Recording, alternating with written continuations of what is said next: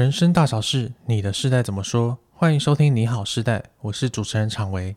这个节目会在每周一的晚上六点播出，欢迎你追踪订阅我们，陪我们一起打开世代对谈的大门，聊聊差异背后的在意。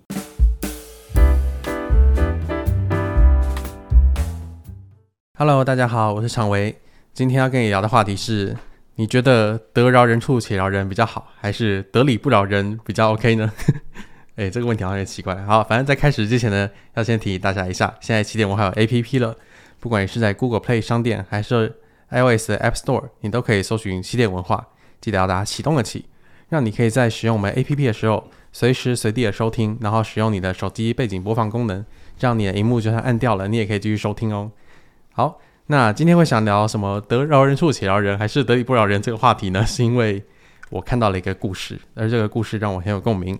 那这今天这个话题呢，我就找了我们的语谈人凯宇老师。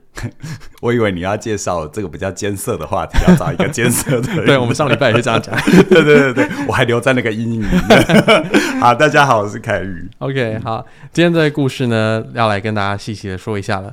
就是呢，有一个网友呢，他的他跟他的妈妈感情非常的好，但是他的妈妈最近针对男女感情的这个关系的经营呢，开始讲一些让网友觉得很反感的论点。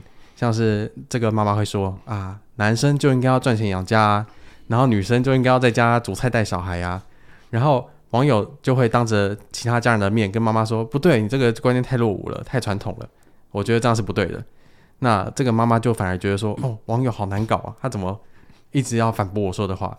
而且其他的家人呢，也会觉得网友得理不饶人，然后这五个字就深深的刺进了这个网友的心，嗯嗯、他就觉得说。哎、欸，我明明讲的就是比较健康、比较呃现代的观念，为什么大家会觉得我得理不饶人呢？嗯，这明明就是一个很对的事情啊。于是他就把这个经历泼到了网络上嘛。结果底下的网友也赞成两派，因为的确有一边的网友觉得，哦，网友的观念就是就是这个原 po 的观念了，他的观念确实是比较健康、比较 OK 的。但是另外一边的人就会觉得说，哦，你一直跟妈妈计较，真的是小心眼。嗯。嗯，他看完这个故事之后呢，我其实就想到我很多生活的例子，因为我自己也是觉得，嗯，网友说的很有道理啊，为什么有些对的事情不能坚持呢？我就感受到了一个很明确的时代差异，因为以前我们在家的时候，我们常常看到家人吵架，然后家人就会跟你说，哎呀，得饶人处且饶人了，就是反正都是一家人，不要讲话这么凶。但现在呢，我觉得我们反而会下意识的觉得说。嗯，有些对的事情、正确的观念就应该要跟家人讲清楚，坚持下去。所以，我们好像也变得越来越所谓的得理不饶人了。那我就想到，嗯，如果我身边真的有像这位网友的妈妈这样的家人的话，我确实也会想要忍不住纠正他。但是我也会担心说，哦，我会不会变成一个得理不饶人的人呢？同时，我也会好奇说，对方有错，我真的不能纠正吗？所以我今天想来问凯宇老师。嗯，如果我们遇到这样的状况，我们到底该怎么回应呢？怎么回应哦？对啊，我我我也不知道哎。对，因为我这样讲其实还呃算是我个人的一个坦诚吧。嗯，就是呃，如果我我的父母亲他用什么态度跟我说，而我怎么回应，而这回应过程然后又引发他们什么，其实人与人之间的互动是非常的复杂。是啊，更何况我去揣摩另外一个我不知道的人啊，但是我在。听这个故事，还有我在观察一些现象，倒是有一个比较有趣的。好，在谈这个我认为比较有趣的之前呢，我也要让大家知道，针对这网友的议题哦，到底他妈妈说的对，还是这位网友说的对啊？我不站立场啊，因为真理的另外一反，真理的反面也是另外一种真理。好，每个人他会这么说话，或者他会这么相信，一定有他的道理，不管他的道理你能不能接受。是，只是我更想要讨论的就是关于饶这件事。啊，饶、哦，对对对，嗯，好，我们你看哦，像刚刚我们遇到你刚你刚刚说我们遇到这种状况，我们在得饶人处且饶人跟得理不饶人之间摆荡，对，到底站在什么样的姿态是比较对的？啊，对，好，我们可能都会都会很快的用这种比较两极的思考，嗯，但是我会想要从一个更背后的思考，更背后是什么？就我们为什么要饶用饶这个字呢？这意味着什么呢？嗯。我觉得用“饶”这个字放在人际关系里，我个人觉得以以下都代表我个人好，好，所以以下是个人见解。对，所以你听完之后可以饶我，也可以不饶我，都没关系。好，OK，只是“饶”这个字，我个人觉得它放在人际关系里，我会觉得蛮傲慢的。哦，傲慢，嗯嗯因为每个词汇它都有它的背景假设。嗯，那请问谁在饶谁？谁又要被饶？他可以饶别人，那他凭什么可以饶别人？哦，那为什么别人有这么样的卑微，需要被你饶？嗯，好，也就是说，其实他的那个词汇的背后，或那个信念的背后，是因为我是对的，所以我才可以饶过对方。哦，对啊，确实。那这里就有一个很重要的前提是，嗯那你凭什么认为你一定是对的？哦，嗯吊诡就在于哈，现代现代人啊，其实很多人觉得年轻时代没有任何一个时代。嗯你看嘛，如果他的爸妈硬是要说服这个孩子去接受爸妈自己的想法，对不对？对，然后呢，啊，说服到半路就觉得差不多可以了啊，反正让你自己去想，有没有可能爸妈心中也是有一种得饶人处且饶人的感觉，哦，或者是硬是要干到底，就是你要一定要买单我的想法，就是我得理不饶人。确实这样讲的话是这样，对呀、那个你你不能你不能双标嘛，对不对？对，你不能从孩子的角度就是这这这样的一个词汇，然后从爸妈的心理状态就不是嘛。哦啊，，所以嗯你看哦，现在的关键就在于哦，我我常常说哈、哦，它真的不是世代的议题，因为每一个世代，不管年纪多大，年纪多小，我们在人性的底层都很容易偏向一件事情，叫做我认为我自己是对的。哦，是，你看哦，打比战这件事，我们现在在网络上是不是很容易有打比战？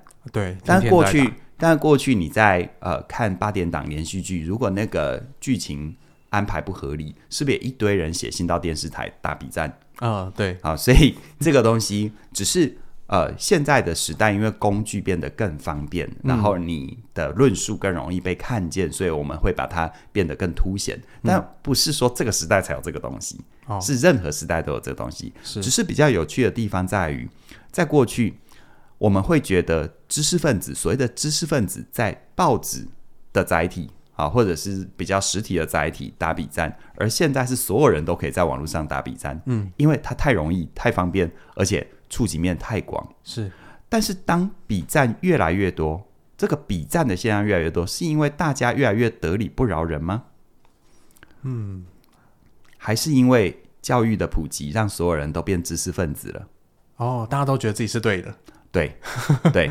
嗯对，好，我再说哈，我并没有说这个是不对的，因为人的适应机制，如果你对自己的相信都不相信，那你真的很难活下去。嗯，只是你能不能相信你自己的相信的同时，也愿意接受别人可以有他的相信。哦，是，我说，真的说到底，到底要说谁对谁错，真的是没有人能够评判。但是，如果我们真的自诩为一个成熟的现代人，那我们能不能容许有对等对话的空间？嗯，好，我要说的是，哈，你的爸妈有没有给你对等对话空间，那是你爸妈的问题。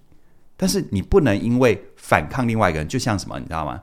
啊，就像是呃，在政治里面有没有大家都谈言论自由，所以真正的言论自由是你不同意我，但我尽我全身心的力量捍卫你的言论自由。是，我让你也有发声的空间，这才叫做言论自由嘛。嗯，那回到我们现在，我们每天接受的讯息比比以前的人都多很多。嗯，在这个背景之底下，加上我们的教育又很普及，所以事实上以前是只有少数的知识知识分子在某些特定的平台打比战。嗯，但现在是所有人都是知识分子，而所有人都可以接触到所有事情，所以我们很容易活成一个叫做我们相信自己是对的。哦，嗯，对，好，那当有了这样的认知之后，为什么我说有时候那个饶吼有一点粗暴啊、嗯的原因是，那我们凭什么认为自己是对的？好，这个是要去想的哦。是，所以这里哦有两个思维也跟大家分享。第一个，当我们希望自己是对的，我们其实背后呃，当我们希希望自己是对，而且我们觉得只呃我们比比别人厉害，嗯，那这样的一个状况底下，我们是不是等于把我们自己的自尊建立在跟别人比较而且比赢的优越感？啊，是欸，那所以倒过来，你有没有想过一个很可怕的，嗯就叫做彼此之间其实没有对话，只有输赢。嗯，那我输了，我是不是自尊就被踩在地上？对啊，但是现在问题在于，很多事情它本来就是啊，刀切豆腐两面光，你可以看一面，也可以看另外一面啊。嗯，它它本质上是没有对错可言，只是这里有一个很有趣的地方是在于，你觉得现在这个时代，我们的讯息能掌握越多，你觉得对错的观点越来越包容，还是要越越来越极端？理论上要越来越包容啊，可是好像感觉都是越来越极端。对，嗯，对。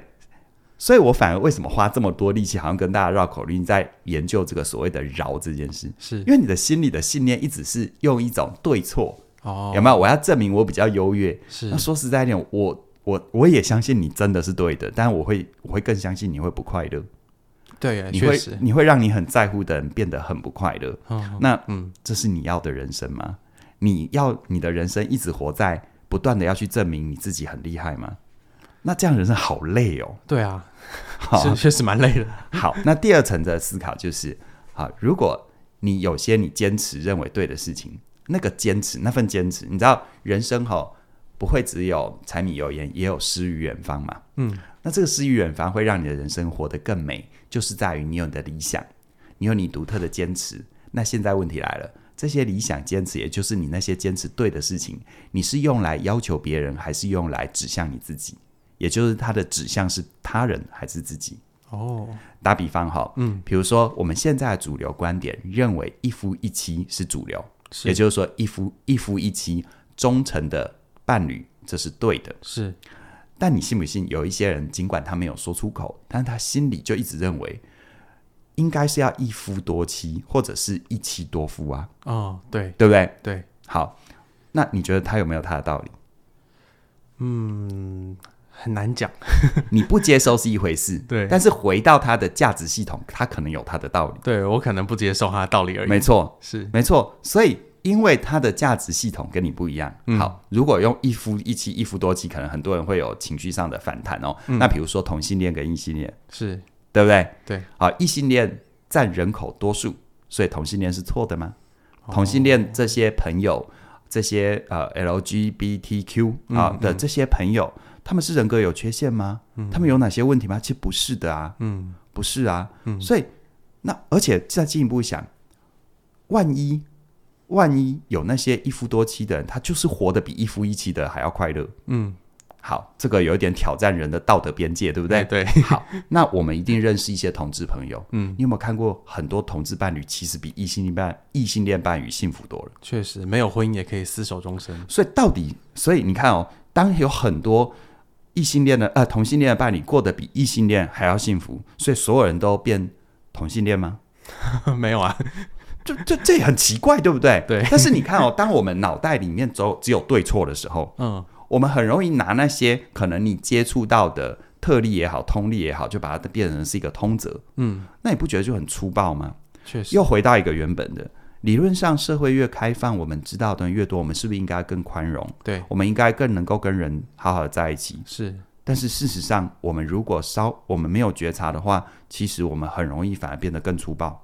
哦，我们越来越想坚持自己是对的。没错，所以不管你坚持的信念是什么，比如说像我们这位网友，好，这个不要有那么强烈的这个性别刻板印象或等等的。嗯 OK，你可以拿这个部分指向自己，这叫修养。嗯，诚实啊，我待人温和，我待人真诚，我待人，我是一个可靠的人，我做事使命必达，拿来指向自己，这叫修养。嗯，但如果你把你自己坚持的信念拿来要求别人、指向别人啊，那可能就是一种控制喽。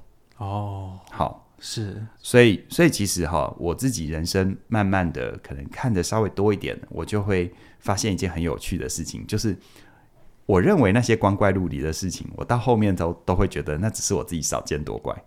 嗯，好，比如说像以产为，以你现在的生命经验里，你比如说你投资接触的比较少，嗯，所以有些东西哦，这个我像有时候我就会跟跟大家分享说，哎，你知道那些表面上厉害的交易高手，他私底下还要借钱，啊，对，是不是很惊讶？对，少见多怪。哦，因为我们有刻板印象，对觉得他们钱来钱去应该很有钱，不是？哦是是是，他们钱来钱去，你就把它想象就好像是一个吊诡嘛。啊，癌症专科医生自己是不会得癌症哦。嗯，对啊，对啊，所以你认为别人的光怪陆离，其实只是你的少见多怪。嗯，但是也也即便如此，就像是你真的发现有人，哇靠，一夫多妻，嗯他真的可以过得这么爽啊！嗯所以这代表你要跟他一样哦。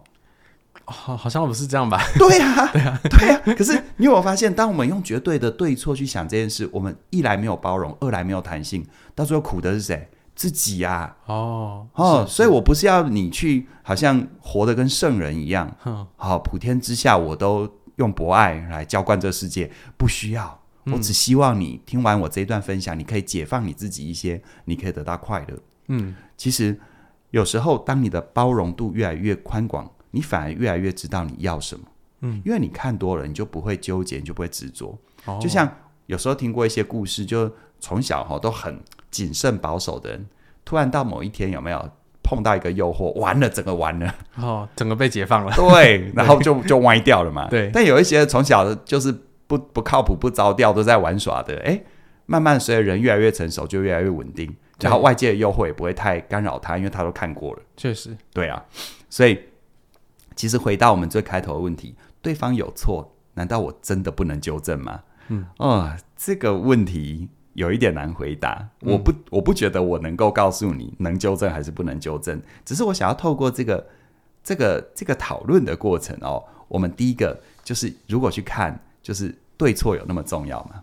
而且，如果他真的是你重要的家人，或者是那是你在乎的事情，你觉得他的这个、这个、这个思想的，也就是说他的。他的理论、他的概念的一致性比较重要，嗯、还是他的行为的一致性比较重要？哦，应该行为的一致性会比较重要。对，可是你有没有发现，我们都纠结在概念的一致性？嗯、哦，多少时候在乎的两个人彼此之间的争吵，到最后都口舌之争。确实，我们都在吵脑袋里的东西。对，嗯，你有时候说你这该死，你就道德败坏的家伙。你退一万步问你自己，嗯、他是你的家人，他真的有道德那么败坏吗？哦，是对不对？嗯，对啊。所以事实上。就像刚刚说的，如果你认为一夫一妻才是对的，你今天突然可以，呃，今天突然整个社会环境，我讲一个想象当中的状况，突然整个这个社会上可以容许一夫多妻，而且是合法的，嗯，那你会不会继续坚持一夫一妻？这是灵魂拷问哦，这个太灵魂了，请诚实回答哦，嗯，对不对？好，也不要一夫一妻，一夫多妻，就是多夫多妻嘛，对好吧？对，啊，有没有开放性关系嘛？嗯，对不对？当这件事情成为普世，大家都不认为它是件事，嗯，那你还能继续坚持一夫一妻吗？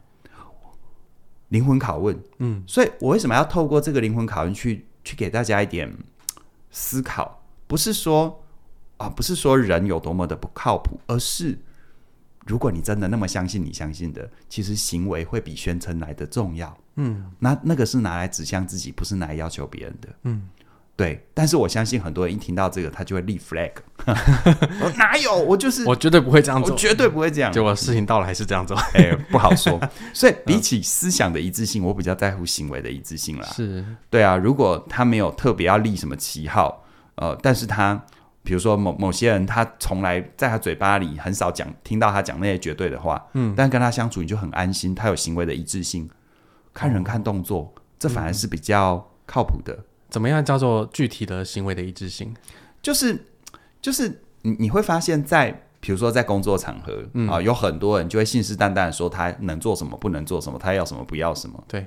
但是有一些人他就不会花力气来讲那个，但是你会发现他就是真的时候到了，东西就交得出来，哦、而且质量具备。你觉得哪个是默默去做他认为对的事情，或他认为应该做的事情？对，对嗯、所以。其实有时候我我举了这些例子，就是故意选一些道德灰色的地带，比较有争议的。是，但是在这种状况底下，我也必须说，这真的很难回答。他没有一个好的选择。嗯、我觉得最珍贵，我们能够跟人靠近，跟自己和解，最珍贵的地方就叫做我承认现在还无法回答。嗯嗯，我承就如同一个人承认我自己还不足。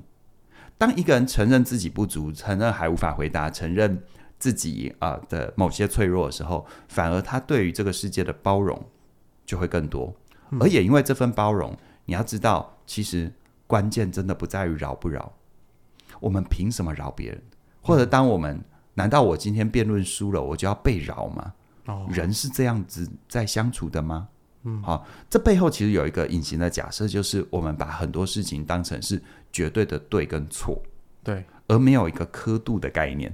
哦，刻度的概念。呃、对，人际关系，人际之间相处的时候是刻度的概念。嗯，对，今天他是你的爸妈，那请问对你来说，那个刻度真正重要？你看我们有时候调那个音量啊，对，有什么高音啊、低音啊，嗯，啊，贝斯啊什么有没有？对，你跟爸妈之间那个各种刻度，哪一个旋钮要调高一点？是价值争论的旋钮要调高一点，还是好好相处、爱的交流？哦，对，嗯，对啊，今天。今天家庭不是法庭哎、欸，对对，我刚刚突然想到这个家庭不是法庭哎、欸，嗯，对，所以所以事实上，你可以你可以感受一下，你一定会遇到你生命当中很多不同的人际关系。对，如果你都要硬是要去选，到底我要多坚持我的想法，得饶人处且饶人，还是得理不饶人？你一定活得非常的辛苦哦。有一些人他跟你的距离就是很远。嗯，但有些人就是很近。有一句话叫“夏虫不可语冰”。嗯，有些人他生命当中就是没有那些经验。对你的爸妈而言，他讲的其实是对的，在他的世界。哦，在他的世界他，他没有在你的世界啊。嗯，你争论对错又如何？是对不对？对、嗯、我常常遇到很多成年子女，你只是为了那一口气。你至于后面你要不要结婚，你你什么时候结婚，你什么时候生小孩，其实爸妈真的除了那一张嘴以外，其他管不着。对，如果你已经成年且独立。但是我们好想堵别人的嘴，真的，堵了又怎么样？嗯，对，我今天退一万步说，你真的有一天回家，你爸妈真的就闭嘴不跟你念这件事，你有会比较，你真的会比较开心吗？会不会有可能你反而好担心他们是不是病了？哦，可能会很心慌哎，人就是这么复杂啊，是，所以说实在点，硬是要用一个好像绝对的对错，我们其实在为难自己。嗯，好，所以。有时候我们真的要回头想一想，我如果我们在某些关系、某些事情太用力的想要证明自己是对的，嗯、想要让自己有优越感，这时候反而把那份你的坚持拿来放在自己身上，有些东西往内收，它就变修养；嗯、但是往外要求，它就变控制。嗯，控制会辛苦的。嗯，OK，哇，听到这里其实有点。觉得有点沉重，因为其实我们很多时候在跟别人辩论，嗯、应该应该说辩论嘛，或是说服的时候，嗯，我们很想要我们在乎重视的人相信我们所相信的事情的时候，嗯、有些时候呢，确实它是有一些所谓科学的事实，嗯，或是客观的事实，它理论上应该要有明显的对错，但是现在我确实像是不管是政治还是宗教还是各个方面比较敏感的话题。就是有时候会有一种，嗯，好像雄辩胜于事实，尤其是现在资讯越来越发达的时候，你会觉得说，好像确实，嗯，我那些我觉得很有理的证据，为什么现在拿出来了？我的我在乎的人，我重视的人，反而好像无法被说服，嗯、无法无法相信我。嗯，那我想问凯宇老师，关于这个部分，你有什么样的观察呢？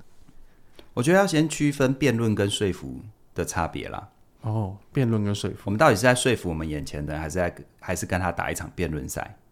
嗯、你看哈、哦，嗯，当我们真的要去说服眼前的人，事实上，如果回到说服理论，任何说服理论，从形式侦讯到一般的这个两造之间的说服流程，嗯，它的第一步都叫建立关系。哦，但当你把对错先摆在台面了，那要谁谁要承认自己是错的？当你把对错摆在桌面上，它本质上就已经现在破坏关系了。哦，因为已经没有讨论的空间了。没错。那为什么我说你要区分辩论跟说服？因为辩论其实，请问一下，辩论的目的是要辩赢对方吗？辩论的目的是要辩赢对方吗？理论上应该是吧。对，理论上，但事实上呢？比如说，你看打辩论赛哦，嗯，我是正方，你是反方，不管我讲的多么有道理，其实你心里也都认同我讲。但因为你已经被分配到反方，你能认同我吗？哦，所以，嗯，所以你会觉得，哎，那这不是没意无意义的对话吗？其实不是，嗯，辩论是辩给第三方看的。哦，第三方，对，我透过跟你辩论的过程，我在说服第三方，是第三方可能是群众，就像呃电视的那个证见。辩论会是。有没有？啊？任何辩论，他都在说服第三方。嗯，那如果你把说服当成辩论，很辛苦。哦，对不对？你就会很容易，比如说我在跟你谈一件我们想法上的差异，对，我就跟你说，哎，其实谁谁谁也这样想，嗯，然后你就会跟我说，我又不是那谁谁谁，嗯，那那这对话就死了，嗯，这对话一定死掉了。是。好，所以当你能够知道辩，你能够先有这个概念的时候，你就不会用辩论的方法进行说服。哦，因为我们没有那个第三方需要听。对，嗯、更何况你有没有发现，有时候我为了想要辩赢你，其实我真的不是想要改变你、靠近你、理解你，我只是想证明我的优越。那谁能够让我有优越感？第三方嘛。哦，是对不对？是你有没有过那种经验？有些人真的在你面前认错了，你还得理不饶人吗？前面讲的嘛。对，你说说看你错在哪里啊？这个伴侣之间对话是不是最常有这种状况？对呀，真的。对啊，真的很难，对他如果讲不出来，反而又在被骂一顿。对，嗯、所以，所以我们回想一下，我们每个人哈、哦，自己生命当中你被说服的过程。哦，嗯，啊，有些时候你立场改变，你被说服了。你你回想一下，大部分的时候是对方拿出的证据说服你吗？他真的拿出铁证如山，你就真的会相信那个证据是可靠的吗？诶，不是吗？啊，不是吗？真的哦，如果讲讲讲证据就能说服你的话，嗯、那这个说服也太容易了吧？诶，想象中是这样啦。嗯嗯，你想想看啊，嗯，你想想看啊，你有没有过那种经验？就是比如说，比如说我拿一些客观的数据，出啊，有有例外。如果那件事情其实你本来就没有很坚定的立场，哦，是，嗯，你当然会，因为你其实没有先在一个立场，所以那叫那不叫说服，那叫分享资讯。哦，分享资讯，对。但是如果你已经有一对某些事情已经有一个很明确的立场，是，然后我拿一个铁证如山，而且是相反的，太多心理学研究都告诉我们了、啊，这是没有用的，对方反而会更负隅顽抗。哦，嗯，因为他他不会去承认他自己是错的。哦，因为大家都知道自己是对的。对，然后再来一样拿证据。嗯，你有没有过那种经验？就是在你被说服的过程当中，同样的话哦，同样的话哦。一模一样哦，原版原样哦。嗯，某些人讲你就不爽到极致，但某些人讲你就买单。好像有这些经验。关键是证据还是那个谁？哦，是人嘛，对不对？对，是人呢。所以，请问，按、嗯啊、那个你会买单的，他之于你有什么影响跟意义？哦，肯肯定有一些影响跟意义啊。对啊，嗯，是不是至少他让你是有安全感的？对，至少我会觉得我是信任他的。对。嗯，所以我们常常有时候画错重点，你知道吗？嗯，好，在这里我不是说证证据不重要，而是你在拿出所谓的证据之前，你做了什么？你做了什么跟他之间的关系？哦、你有没有让他能够在你们之间有安全感？哦，嗯，好像我以前做业务，在很年轻的时候，我常常犯一个错误，就是啊，我一屁股跟别人坐下，我的目的性太强。嗯，我完全把钱跟订单都写在脸上，对方吓都吓死了，就把钱跟订单直接拿到桌上了。对，而不是我先关心对方这个人。是没有啦，我跟他是比喻啦。哦，比喻。对啊，我要跟他做业务，我钱拿在放在桌上，不对不对，是他要把钱拿在桌上，我才能拿走 对对对，哦、对，我刚才只是比喻而已。好所以我说哈，其实说服的关键是建立关系。嗯，其实只有关系建立的足够有安全感。我们才能够去检核我们共同的认知是什么，而我们认知差异又在哪里？哦，是像我自己就很深刻的经验啊，因为教学很多年哦，在过去我常常会有一个假设是，来上课的学员一定有一些观念上的错误。你看，有错误，嗯、我用对错作为隐喻，所以我要导正他的观念。哦，这对我的教学会造成什么影响呢？就是。我过去可能曾经有很多年就会觉得我讲的都是对的，而且事后证明我都是对的。嗯，但是最遗憾的事情就在这里，当下我的学生不一定买单。哦，真的啊？然后就算他买单了，离开教室之后也不一不一定会喜欢我。哦哦，嗯。但是现在呢？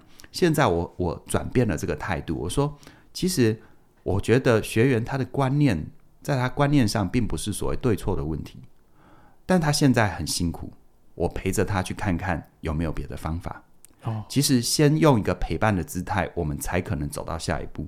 哦，啊，如果你用辩论的姿态，其实就已经证明了第一个，对方永远不可能改变立场。嗯，嗯，再来，你只是想要透过你想象当中或实质的第三方来证明你自己。嗯，所以到最后，你永远只会得到你想要的优越或挫折。哦，对，啊。但是，就算你得到你要的优越，对方一样是口服心不服，嗯，啊，或者是这个、这个、这个，总而言之，阳奉阴违等等之类的。总之，就是没有办法真正的靠近你，相信的事情。对对，OK。因为刚刚老师你有提到一个，就是我们其实也很常被得理不饶人，嗯，然后甚至对方会指着我们的鼻子说：“来，你说说看你哪里错了。”嗯，然后这个时候其实对我们来讲真的是蛮不舒服的，嗯，就是会有一种好，我知道你是对的，但是你为什么要用这样的态度说话？为什么要用这样的方式对对待我？嗯，那这个时候我们应该要怎么调试自己的心态会比较好呢？看对方是谁吧。哦，如果他跟你不熟的话，不要走心嘛。哦，对啊，就。就如果不熟，如果他真的跟你很不熟，你却走心了，我觉得你反而要透过这个机会问问自己，你到底在乎的是什么？哦，你到底在 care 什么？背后有一些心理的议题。嗯嗯，好，因为事实上搞不好那个跟你就像就像所谓的网友，你这一辈子真的除了看到他那一则留言之外，跟他不会再有其他交集。对，那为什么要把别人不明就里的一个垃圾话，然后成为你成为你生命当中？占你的心理空间的一个垃圾呢？对，让坏了坏了你这一整天的心情。对，嗯，那如果对方是跟你很亲密的人，那你就要问自己，比如说亲密关系、家人，嗯、那你就要问自己，先先讨论对错之前，你要问自己，你想要怎么活？哦，你想要怎么跟他相处？是好。然后呢，如果你先确定了这一点，不代表你就要罔顾于真的应该讨论的事情哦。嗯，有了这个前提，才能够。比较能够有意识的拿出耐心，是啊，不断的去做沟通跟澄清。那任何议题，有时候有只是一些，比如说我要投票投谁这些议题，嗯，好，它相对跟我们生命还没有那么的深刻，嗯，但有一些议题呢，它深刻到一定的程度，我们就要去思考界限了。哦，比如说，价值观，呃，价值观或者生活时间、金钱，啊，这边的界界限就是时间。刚刚的价值观跟习惯还是在前面，是啊，就像呃，该不该结婚，对，这就是价值观，嗯，OK。但是有一些讨论，比如说讨论到呃，我的时间怎么分配，嗯，然后呢，呃，我们中间我们的金钱怎么划分，嗯，那这个界限，这个界限，我觉得如果有些人就是，比如说你你你的家人就是硬是要你，比如说拿出钱啊，帮助弟弟妹妹，嗯。啊，这时候我们其实有其他节目都有讨论这这方面议题。是，我觉得你那个界限一定要守好。是，好，这种这种你真的不行的，你真的没办法播出时间的，你真的没有办法给钱的，就真的要守住那个界限。OK，啊，因为事实上很多人会担心，那到最后如果关系真的破裂了怎么办？我说那不是怎么办的问题，因为这样的破裂也不一定，这样的破裂其实也不是你的责任。嗯，因为对方已经先认定了，你只有拿出钱才能够让这个关系继续。哦，但是麻烦就在于，这个关系只要继续，你就要一直拿出钱。哦，背后有一个交换的意味。然后拿出钱，你觉得啊，老师我不在乎钱，不，我跟你讨论的其实更不是钱。嗯，我讨论的叫剥削。你能够带着这个剥削的伤活多久？嗯，你真的要这样活吗？嗯，对，所以嗯。我很难告诉你有什么最完美的方法。你说啊，老师有没有方法是让我的爸妈不再跟我要钱，帮助弟妹，然后呢，我们又可以家庭和乐？我说那不是你能控制的。他有一点就像是老师，我如何跟一个同事说他呃，我如何要 fire 掉一个工，我如何要 fire 掉 fire 掉一个员工，又让他可以开心的接受这个事实？我说这是臣妾办不到的事情，因为他违反人性，是啊，违反人性。所以有些只是价值观。层次或者是生活习惯层次的讨论，我觉得那都还好。嗯，甚至于我常常觉得哈，既然是家人哈，真的争论对错有那么重要吗？打迷糊仗啦，你怎么活还是你家的事啊。哦，是。可是如果真的牵扯到，比如说，他已经牵扯到你的时间价值的排序，你的金钱，你的金钱的这个界限的模糊，嗯，那你可能就要守住必要的界限。嗯，好，因为其实只要是人，我们都不喜欢被强塞道理啦。对啊，就是有些话再对都没有用嘛。嗯，但是我们在跟别人讲道理的时候，不管是我听别人讲，还是我们要跟别人讲，我们很容易会把焦点放在那是什么，就是 what 跟 how 的部分。哦，啊，也就是什么什么证据啊，到底如何啊的部分。嗯，但其实真正的说服和真正人与人之间的靠近跟宽容，关键在 when。哦，何时？何时？嗯，好，我们从小到大就很多时候。比如说，你突然懂了一件事，嗯，对，你真的问自己，你突然懂了的那一刻的那件事，是那一天才听到的吗？很多时候是很小的时候就听过了，对，爸妈在身边一直絮絮叨叨的，对，他可能就背景音了，但是总得在那些顿悟时刻，那一句话才会真的从你的背景变前台，从潜意识变意识，是，所以混真的很重要。嗯，那这放到我们跟他人的人际关系，还有今天的主题，对。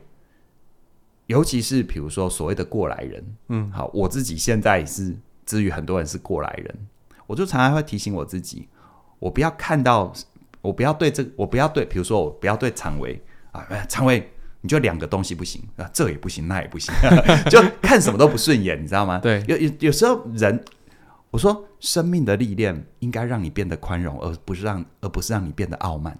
哦，嗯。你的历练要变，让你变得宽容。你正因为走过那么多，你正因为知道可能有什么状况，你不是像一个指导者拿着教鞭去抽他，嗯嗯，你是要像是一个什么守护者，他可能会跌倒，你别让他摔断腿就好了。哦，该跌就让他跌，是，但是他真的跌了痛了，膝盖淤青了，你这时候再跟他说，以后要注意这个坑，嗯，那就是那个人的顿悟时刻。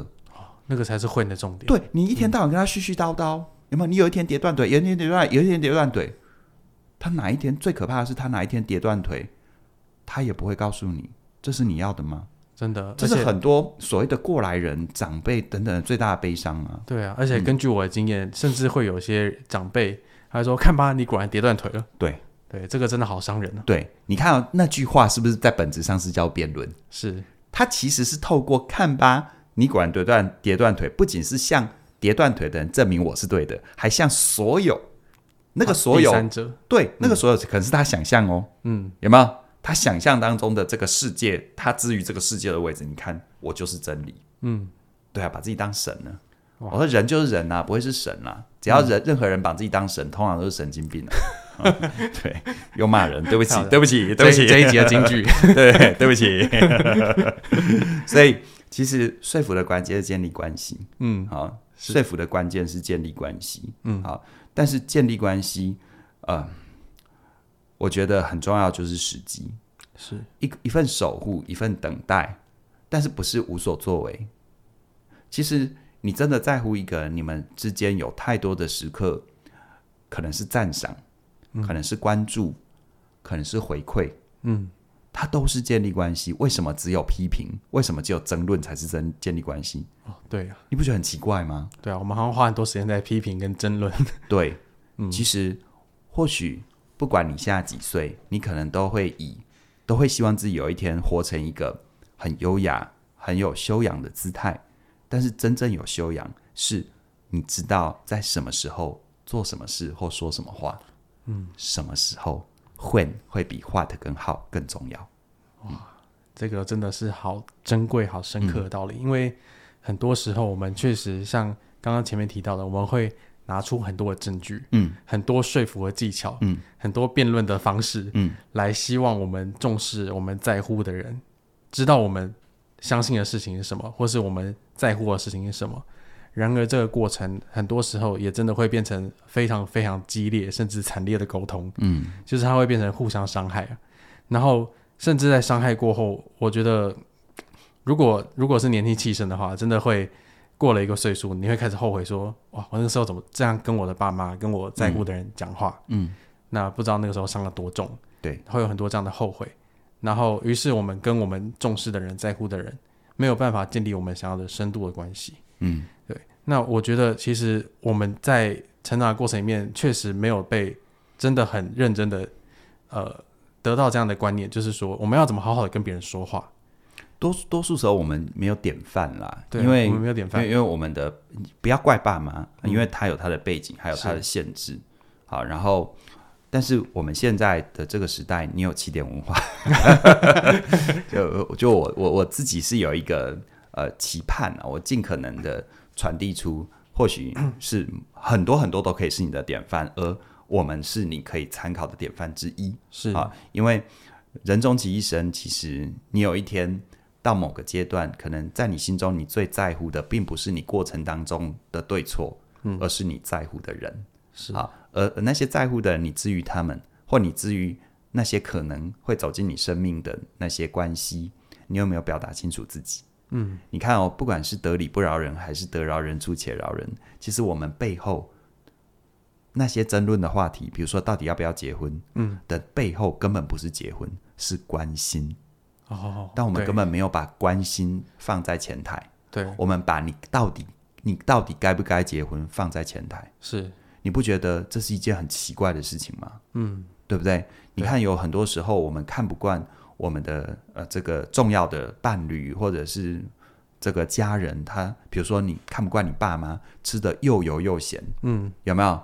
对，对啊，我就真的听过有些孩子气到一个不行，就跟他爸妈说：“你再继续这样吃。”有没有死了没人给你收尸？哎，对，这这真的是你想讲的话吗？我知道你气，我并不是说你你该或不该，而是我更在乎的是你那个心意是什么。嗯，你可能会，你可能会，你你可能你可能有好大好大的担心，还有好大好大的害怕。是你甚至于可以跟你的爸妈说：“我好害怕，有一天你生活无法自理的时候，我真的没有办法放你一个人。”嗯，我真的没有办法。嗯，对。这种话哦，真的要去要去练习，嗯，但是你想想看，练习我干嘛练习？好奇怪！我说不对，这不奇怪，这难道不是你心中真正的真话吗？对啊，但你有没有发现，我们都会包装好多好奇怪的东西，怪话，对，有没有？对，没人帮你收尸，然后不不，都那你的意思不是这样，对啊，嗯，但但我们会有一个。假设的认知、嗯、就是，我们要跟别人好好的说话，我们好像要先把自己的情绪压抑掉。对，但是但是凯宇老师刚刚的意思，其实是我们还是可以表达自己的情绪。其实反而你要很温柔的承接住自己的情绪，你不仅不要压抑，你要很温柔的接住自己的情绪，你才能够知道怎么温柔的接住别人的情绪。对，嗯，所以在这边我们要跟大家说一个非常非常非常重要的好消息，那就是凯宇老师有一个全新的线上课程。那课程的名称叫做《我想跟你好好说》，即将要在十二月十八号上架了。那现在呢，你可以到起点的网站去浏览我们课程的大纲，而且可以免费收听第一讲。那这门课程呢，会在十二月十八号的凌晨零点，对，也就是十二月十七号一过十一点五十九分之后，你就可以加入了。所以。很鼓励大家现在就到我们的官网去浏览这门新的课程。对，我想跟你好好说。对，第一讲免费试听可以在我们的网站上可以收听了哦。嗯，那这一门课其实，呃，我在设计还有我在分享的过程，我一直有一份心意，就是我们有好多我们生命当中在乎的人，但是有时候会有很多的遗憾是，是明明比如说你的伴侣，嗯，你应该是这他应该是你这世界上能够最深刻交集、最深刻相处的人。对，但是有好多伴侣或者好多家人之间，好多好朋友之间，弄到最后是，你已经没办法好好跟他说话了。那更不要说能不能彼此建立深刻的信任、深刻的关系。好，呃，寂寞是现代人的议题，嗯，但吊诡就在于，其实大家都用社群网站，哦，啊，随便 po 一个东西那么多赞，但我们却是最寂寞的一代，嗯，是因为我们可能要重新把建立深度关系的能力。接回来，嗯，你并不是要左右逢源，走到哪里都是朋友，这也太累。对，但是你那些在乎的人，你能不能好好的跟他们说？是，能不能清楚表达自己的心意？能不能建立你跟他之间的安全感？嗯、是我这一门课想要呃跟你分享的一个很重要的礼物。对，嗯、所以很鼓励大家。十二月十八号，记得设闹钟，凌晨零点的时候就可以加入凯宇老师的全新线上课程。嗯，我想跟你好好说。嗯，这门课程我自己听完之后，真的有非常深刻的体悟，嗯、就是哇，原来说话这件事情是这么的需要温柔跟承接的力量，嗯、我们才可以把我们的心意传达出去。所以很鼓励大家，就是一定要十二月十八号加入。我想跟你好好说。OK，今天世代的节目就聊到这边了。期待下周一晚的晚上六点，继续跟你聊聊有趣的话题喽，拜拜。拜拜。